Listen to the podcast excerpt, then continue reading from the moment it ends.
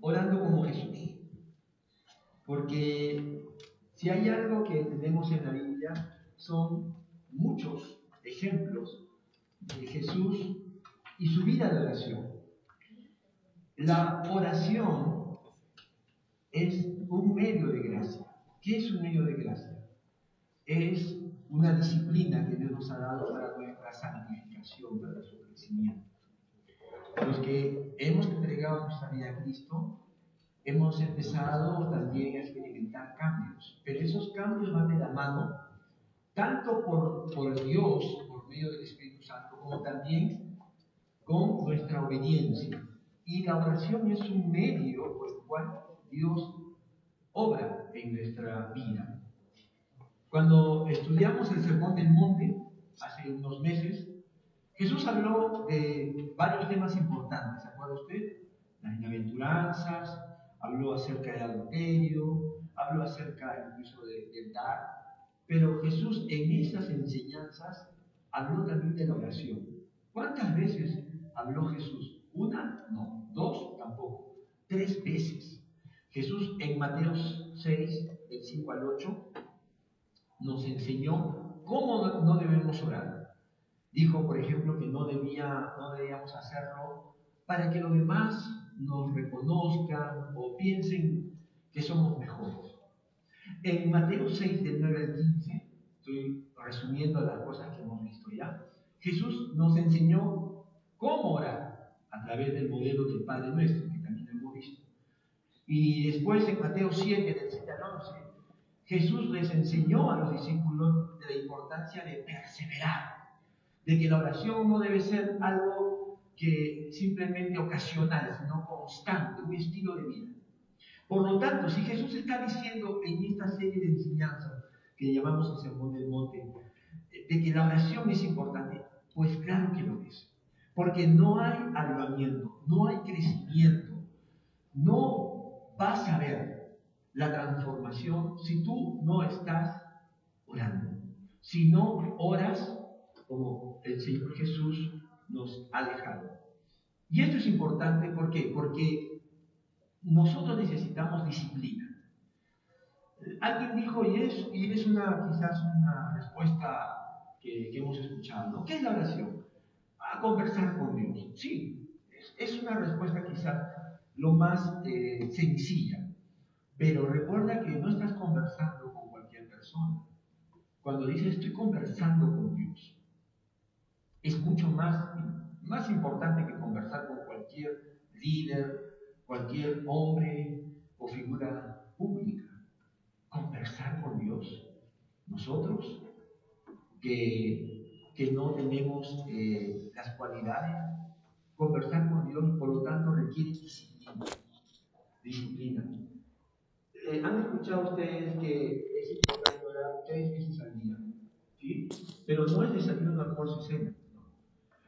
Se dice que, por ejemplo, es importante orar tres veces al día. En la mañana, cuando estamos recibiendo los alimentos, y al acostarnos. ¿Por qué? En la mañana es importante separar tu tiempo de oración, porque le estás diciendo a Dios que Él es lo más valioso, Él es lo más vital en tu vida. Por eso es importante separar tu tiempo en la mañana, que la agenda de tu vida la marque Dios.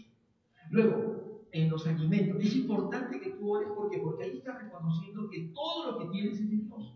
Que todo lo que Dios te da es por amor y tú lo recibes en su gracia. ¿Te das cuenta? Por eso es bueno orar en los alimentos. Y en la noche, ¿por qué es bueno orar en la noche?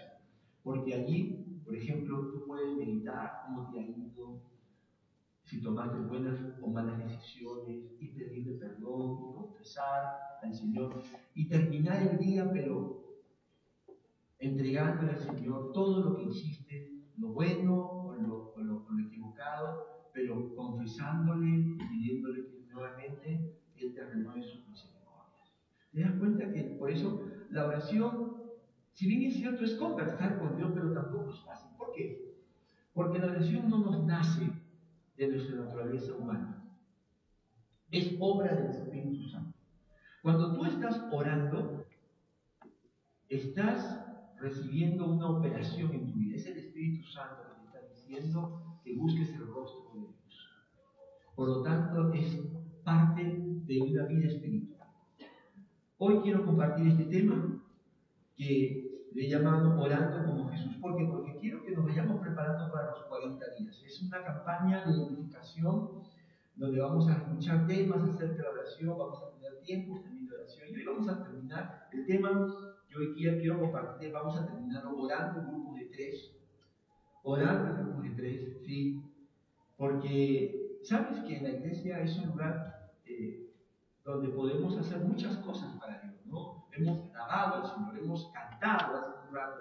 También aprendemos la palabra de Dios, ¿sí? Vamos a empezar las clases de, de NEC, y acá tú dices, ah, voy a mi iglesia, voy a, a, aprender la palabra de Dios, voy a adorar a Dios. Y todo eso es muy bonito, pero sabes que Dios identificó a su iglesia con la oración como algo especial. Dijo, mi casa será llamada ¿qué?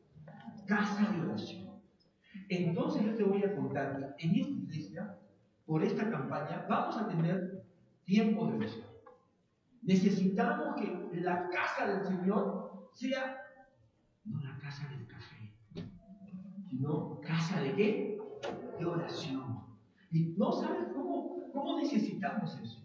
Muchos nos quejamos de cómo está el país, ¿verdad? Vemos malas decisiones, malos gobernantes, pero sabes, yo, yo te abro mi corazón. Yo creo que estamos como estamos porque la iglesia no está orando.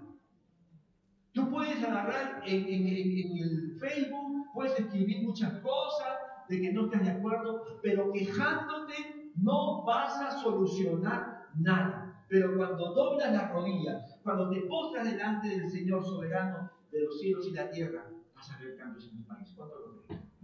Allí vas a ver cambios. Si estamos como estamos es porque hay una iglesia que está descargada. Yo no quiero que la iglesia esté descargada. Por lo tanto, vamos a orar. Hoy día el tema, vamos a terminar hablando. Ay, pastor, una vez alguien me dijo, tuvimos el primer año con mi esposa llegando aquí. Y en el culto, Pastor Esteban me invitó a predicar, le dije, vamos a orar. Pero le dije, vamos a orar de a dos, como hacemos ahora. Terminó el culto y se me acercó alguien, primera vez que llegué, mira la mía que tenía Y esta persona se acercó y me dijo, este, acá, no vuelvas a pedir que oremos en grupos de dos, porque a mi lado había una persona extraña, a mi lado otra persona extraña. Y aquí en Arequipa no nos gusta hablar con extraños. Así que no vuelvas a hacer eso. Así me dijo, me llamó la atención. Y yo le dije, perdóname, le dije, pero lo que tú me estás diciendo es algo quizás cultural. No, todavía no conozco bien mucho la cultura. Tú me dices que aquí no, no se suele hablar con extraños que se incomodan. Pero yo creo que en la palabra de Dios dice que los hijos de Dios estamos por encima de la cultura. Y sí voy a seguir orando. ¿Cuánto dicen amén? ¿Te das cuenta? O sea, y estaba pensando, todavía estoy pensando, así como la semana pasada hicimos un culto de alabanza y oración. ¿Cuántos estuvieron? ¿Cuántos se gozaron de alabar al Señor, de exaltar el nombre de Dios, verdad? Y, y, y, el día jueves es el día de la oración, pero es el día que vienen menos personas.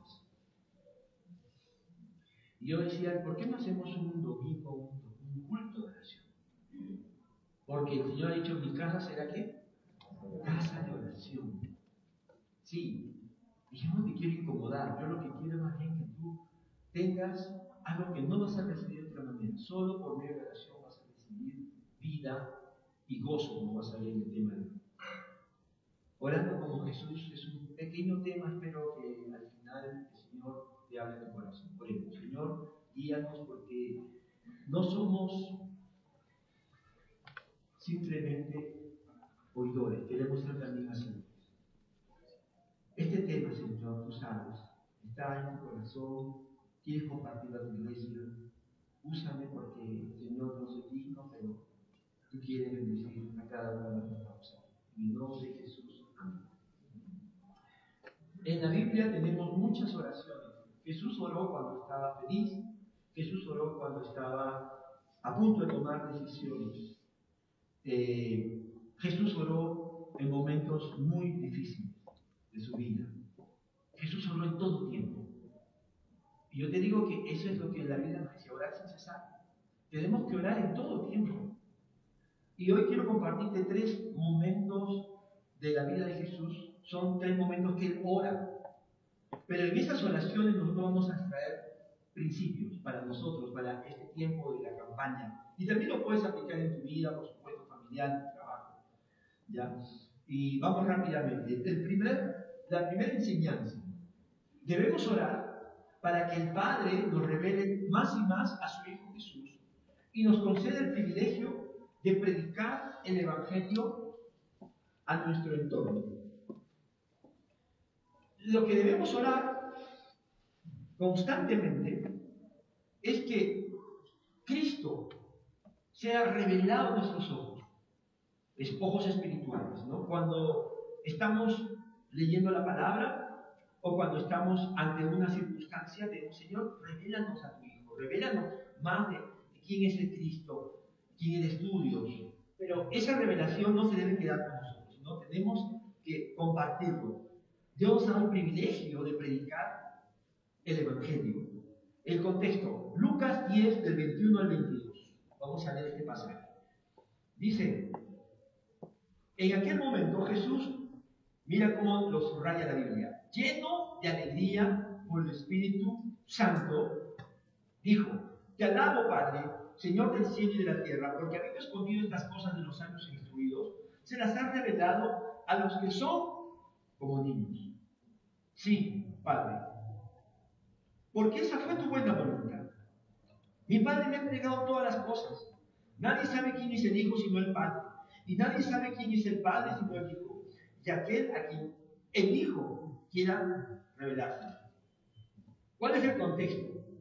Si miramos eh, desde, el comienzo del capítulo 10, Jesús llama a 72 de sus discípulos y le dice, vayan por diferentes ciudades de Israel y prediquen lo que ustedes han escuchado de mí, lo que ustedes han conocido, recuerda que ahí estaban también los doce apóstoles, lo que ustedes saben de mí, lo que han aprendido, no se queden callados, vayan y díganselo a los demás. Y los 72 ya te imaginarás, no, no faltaría alguno que diga, uy, esto, esto sí que no, no creo poder hacerlo, porque mientras yo miraba a Jesús, uy, todo era muy bien, él hacía todo, predicaba, sanaba, pero ahora yo, yo Señor, sí, sí, tú, le dice, Señor, dice, ustedes van a hacer milagros, van a hacer sanidades.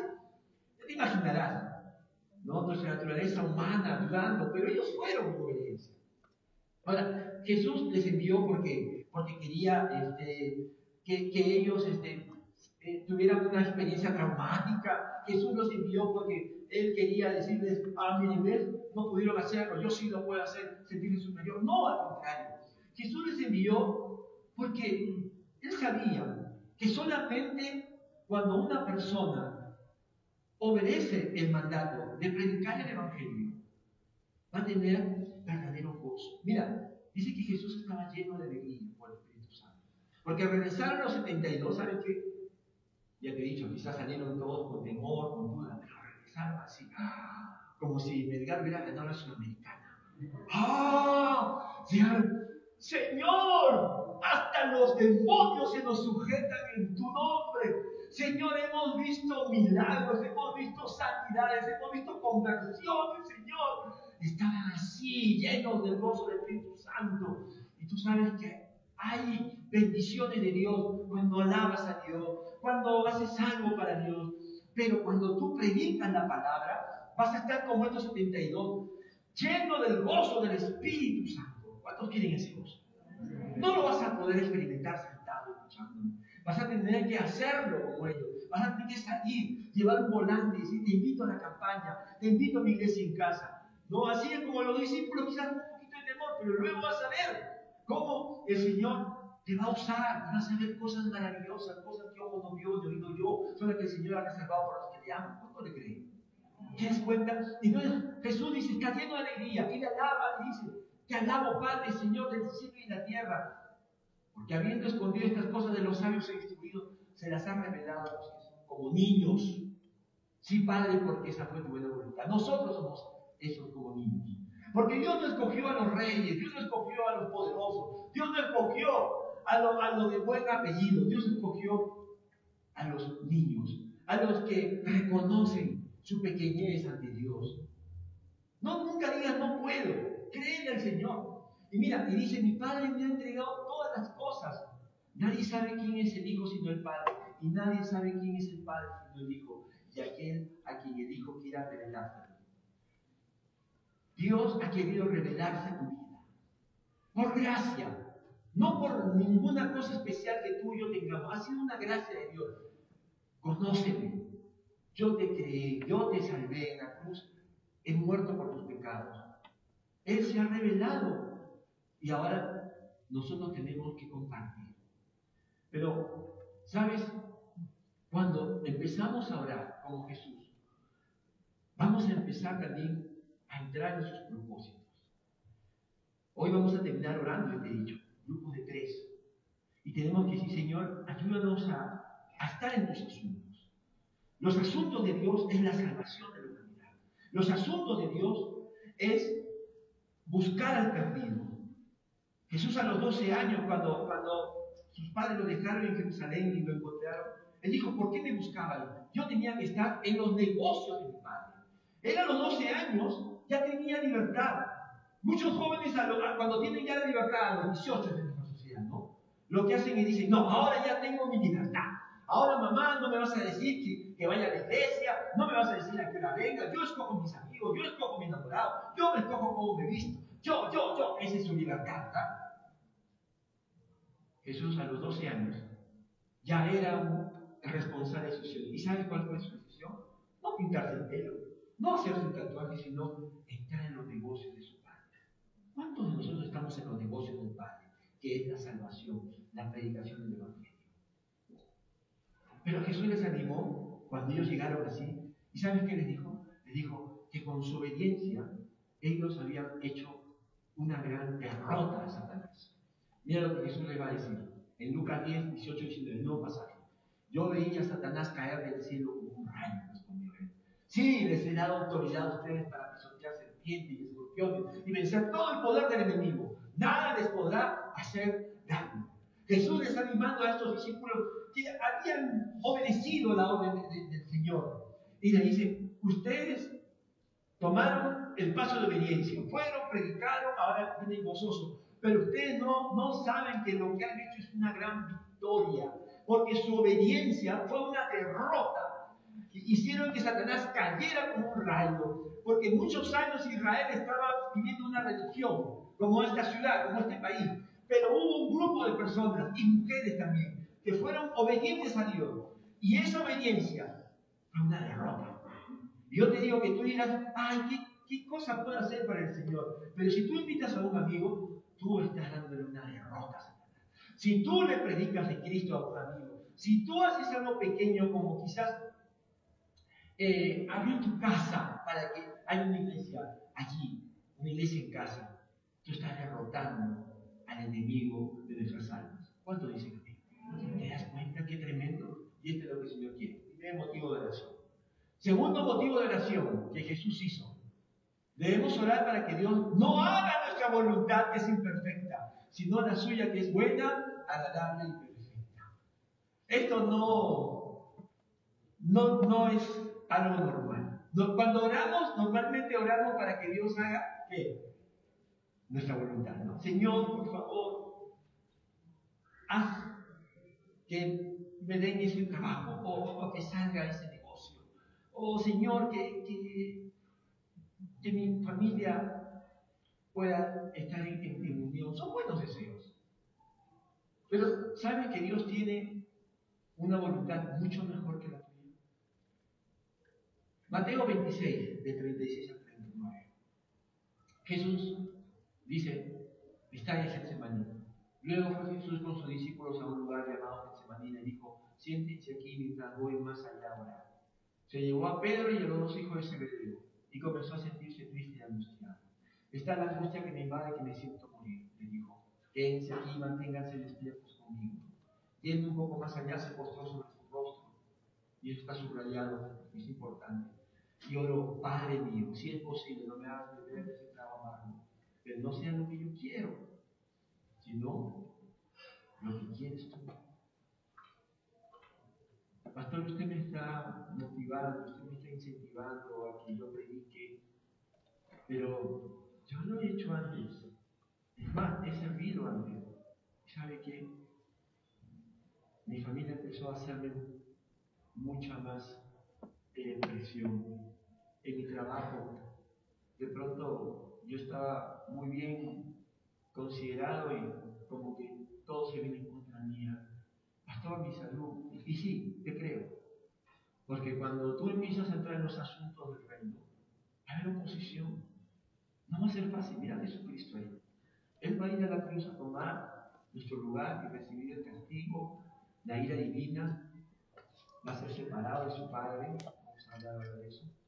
No va a ser fácil. Nunca va a ser fácil hacer la obra de Dios. Por eso dice que son los valientes, son los que levantan el reino de Dios. Pero ahí está Jesús. Y Jesús llama a sus tres amigos. Escúchame, cuando tú quieres orar y quieres crecer en la oración, tienes que buscar gente que, te apoye. ¿no? Tenemos amigos para mucho. Veces, entre los varones, por ejemplo, sabemos que este le gusta hablar de política. Yo lo busco a mi amigo y me va a poder aquí. Este es bueno en, en deportes. Pero si tú quieres, yo quiero empezar a tener un buen tiempo de oración, quiero empezar a crecer, ¿a quién tienes que buscar? A gente de oración. Jesús buscó a sus amigos. Y dice que él tenía una lucha, pero el temor de Jesús no era los castigos de los soldados romanos. El, el, temor de Jesús era que él, al llevar nuestros pecados, iba a sufrir la ira de Dios, el castigo divino. A eso lo tenía el Señor. Y lo más terrible, separarse de su Padre. Ahora vamos a ver. Pero ¿sabes qué hizo Jesús? Y ahí está subrayado ese apóstol. ¿Qué es orar? Yo he escuchado ahí, es hablar con Dios. Él es igual que tú. ¿Sabes que ese Dios es santo, santo, santo? Ahí la, traducción dice se postró. La palabra postró en griego es picto.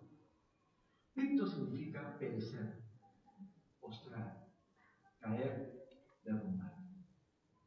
Es un verbo que habla de una humillación Si tú dices yo oro a Dios, tú tienes que ser consciente que estás delante de un Dios eterno, santo, santo, santo, que lo sabe todo. Y tienes que humillarte. Tienes que humillarte. No venir como el fariseo a, decir tus logros, sino más bien a reconocer tus debilidades, pero que quieres hacer la voluntad de Dios. Hermano, como dice ahí, cuando nosotros oramos, muchas veces oramos solamente para nuestros propios deleites, como dice Santiago capítulo 4. Por eso no pedimos. Porque nuestra naturaleza humana es egocéntrica. Yo, yo, yo, yo, Señor. Pero cuando tú oras, guiado por el Espíritu Santo, tú vas a buscar a Dios. La naturaleza de la oración, guiada por el Espíritu, es diocéntrica. Y no vas a decir, Señor, haz mi voluntad, sino puedes decirle lo que tú crees es mejor. Pero finalmente, Señor, haz tu voluntad. Déjame decirte que el Señor tiene para ti lo mejor, no tú. Él tiene lo mejor para ti. Él tiene más, Él tiene mejor gusto que tú. Él tiene más sabiduría que tú. Él sabe lo que es mejor para ti y para tu familia. No es bíblico esa, esa, enseñanza que no está en la Biblia. Que al Señor le tienes que pedir las cosas con detalle, porque si no, no te responde. Señor, quiero que me des, que sé yo, la casa de tantos pisos en tal lugar. Así te enseñan ahora, como si Dios fuera, ¿qué? El, el que cumple y, y, y, tiene que darte a ti tus, deseos. Cuando Él tiene mucho más conocimiento y más sabiduría que tú, tú por eso tienes que decirle, Señor, yo quisiera esto, pero tú dame, Señor, lo que tú quieras. Eres el Padre que no te da piedra, no te da serpiente, te da lo mejor. Por eso orar como Jesús no es, no es algo natural. Ahora tú sabes, yo te dije, va a haber oposición. Jesús estaba sufriendo por va a ir a la cruz y el diablo estaba ahí atacándole. Y él llamó a sus amigos, a sus compañeros de oración. Ayúdenme a orar. Y cuando terminó la primera vez de orar, Señor, que se haga tu voluntad, no la mía, dice que regresó y los vio durmiendo. ¿Qué hizo Jesús? ¿Se quejó? ¿Los, los, los, los, los. No. Siguió orando. Y así fue tres veces. Así que cuando tú empieces realmente a traer los asuntos del Señor y pedirle que haga su voluntad, te aseguro que va a haber oposición. Pero lo que tienes que hacer es seguir orando, como Jesús, seguir orando. ¿Has escuchado el testimonio aquí? ¿No? Una mamá que le dice a su hijo, vamos a la Ay, no, no quiero ir, no, no quiero ir. ¿Qué hizo ella? Siguió orando. Siguió orando. Porque los padres no tenemos los recursos para poder obligar a nuestros hijos, porque estamos en todo caso ahí creando más bien un legalismo, una religiosidad de ellos. Por eso, tú tienes que confiar que el Señor te va, te va a dar mejor y más de lo que tú pides o crees. El salmista escribió en el Salmo 48, me agrada, Dios mío, hacer tu voluntad. Tu ley la llevo dentro de mí. Es importante que escúchame. La base de la oración es la palabra del Señor. Amén. Si tú pides conforme a la palabra de Dios, conforme a las promesas de Dios, vas a recibir. Pero, por ejemplo, yo les comparto así rápido. Estábamos con mi esposa y con mi hija ya justo en el partido del repechaje. ¿Se acuerdan ustedes? Ay, pastor, no me va a recordar. Ahí estábamos como buenos peruanos con nuestro pueblo ahí, esperando que Perú clasifique. Y cuando terminó el primer tiempo, yo me fui al baño. Estábamos en la casa de unos amigos, ¿no? Allí en, Montreal. Me fui al baño y yo oré y le dije, ¿sabes qué, Señor? Yo he estado orando, le dije.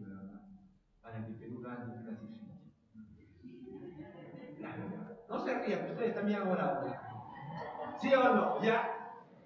Pero me di cuenta que eso no estaba en la voluntad de Dios. ¿Sabes qué, Señor?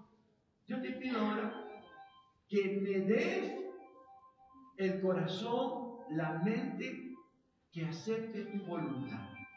Sea el resultado que sea. Si Perú clasifica, Señor, ayúdame a alegrarme y a ser humilde. Y si Perú no clasifica, Señor, ayúdame a aceptar tu voluntad. Ahora ya saben por qué clasifica. Pero de verdad, cuando me pasó de los penales y todo, yo estaba ahí. Y, como que el Señor me decía, has orado, ¿no? ¿Ha sido de verdad o ha sido final? No, sí, Señor. Y cuando terminó estábamos todos tristes, ¿verdad? Todos tristes. Pero yo estaba tranquilo, porque había que, había pedido que Dios haga su voluntad. Y a veces no queremos aceptar la voluntad de Dios. A veces no queremos aceptar la voluntad de Dios. Y en esta campaña Dios quiere que aprendas a confiar en Él.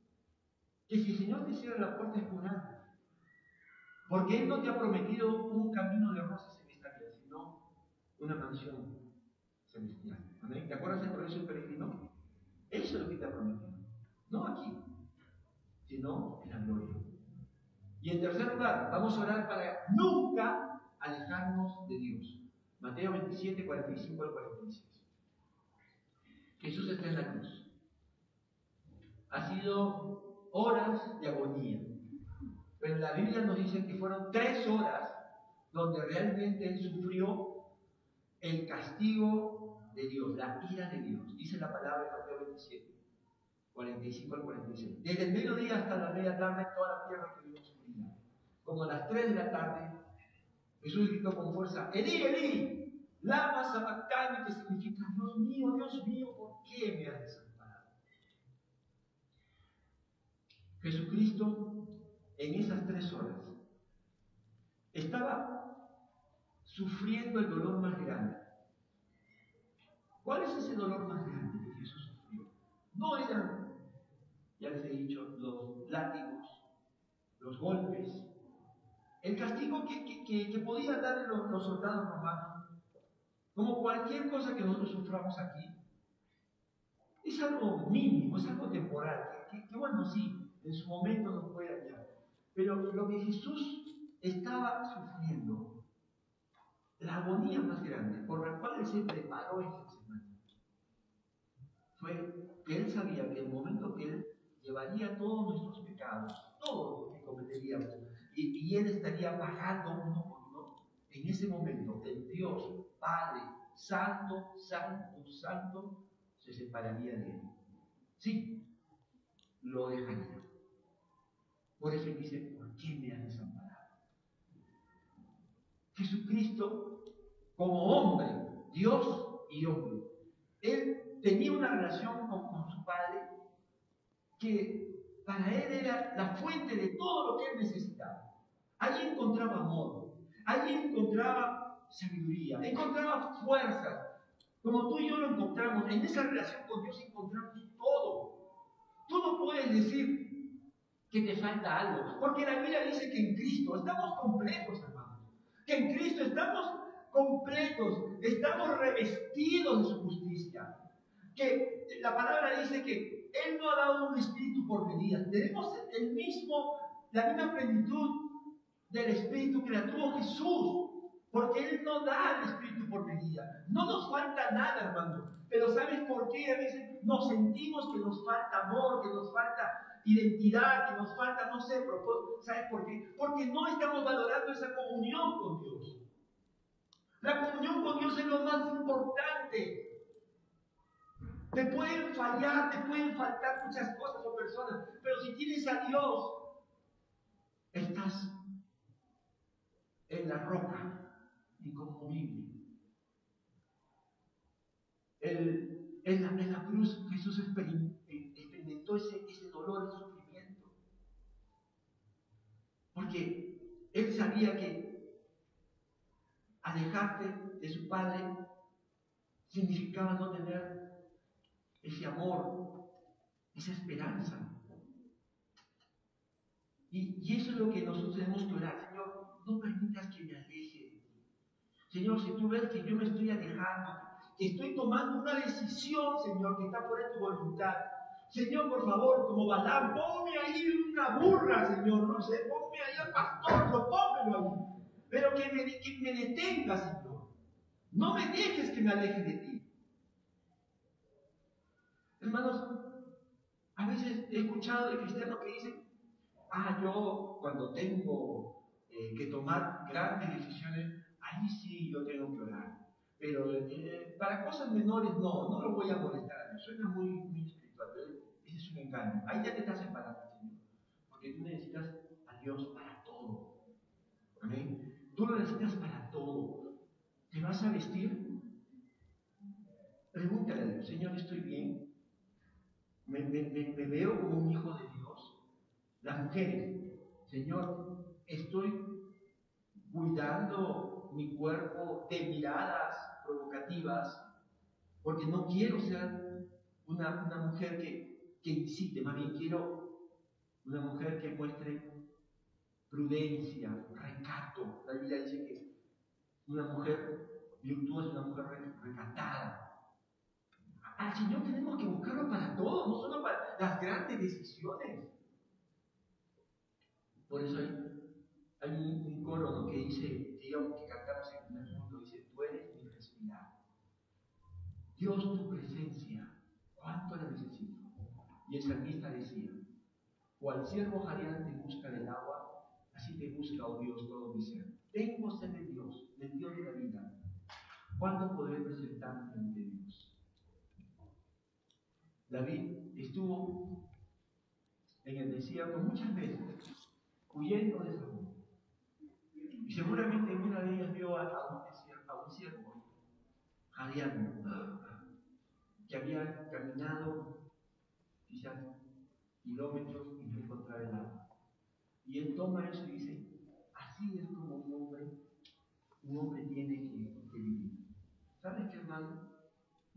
Cuando tenemos tiempo en la fe, nos olvidamos de dónde nos el Señor. No somos perfectos. Tenemos una naturaleza que siempre va a querer rebelarse y, y, y, va a querer que, hagamos las cosas separadas de la voluntad de Dios. No lo permita. La oración es lo que nos permite, nos tiene ahí conectados con el Señor. el ciego jadeante. Cuando, cuando nosotros tenemos un perro, un perro grande, y, ese perro, cuando quiere tomar agua, va y la busca a mi esposa, que es su madre. Va y lo busca. ¿Dónde está? Lo busca. Está lavando, está cocinando, o está en el estudio ahí leyendo. Va y lo busca. Yo solo veo que está ahí. Y de pronto se, pone a su lado y le hace. ¿Sí o no? Al toque y ya baja rapidito y le da su agua. Ya. Así te quiere ver el Señor. Él te quiere ver desesperado, Él te quiere ver jateando. Señor, tengo hambre y sé de ti, Señor. No quiero comenzar el día sin estar en tu presencia, Señor. Porque si yo no te pongo en primer lugar, Señor, va a venir el mundo y te va a poner la agenda que Él quiere. Y mi mente ya no va a estar en tus asuntos, sino voy a estar en los asuntos del mundo.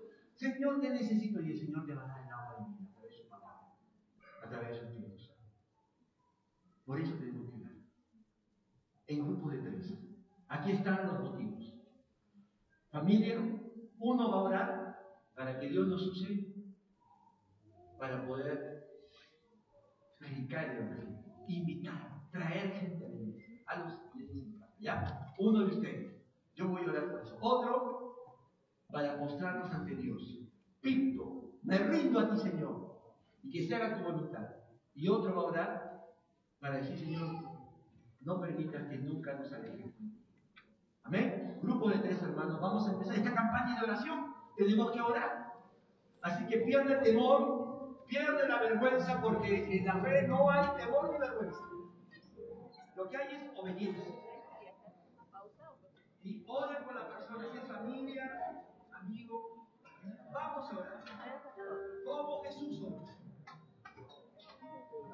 Para que el Señor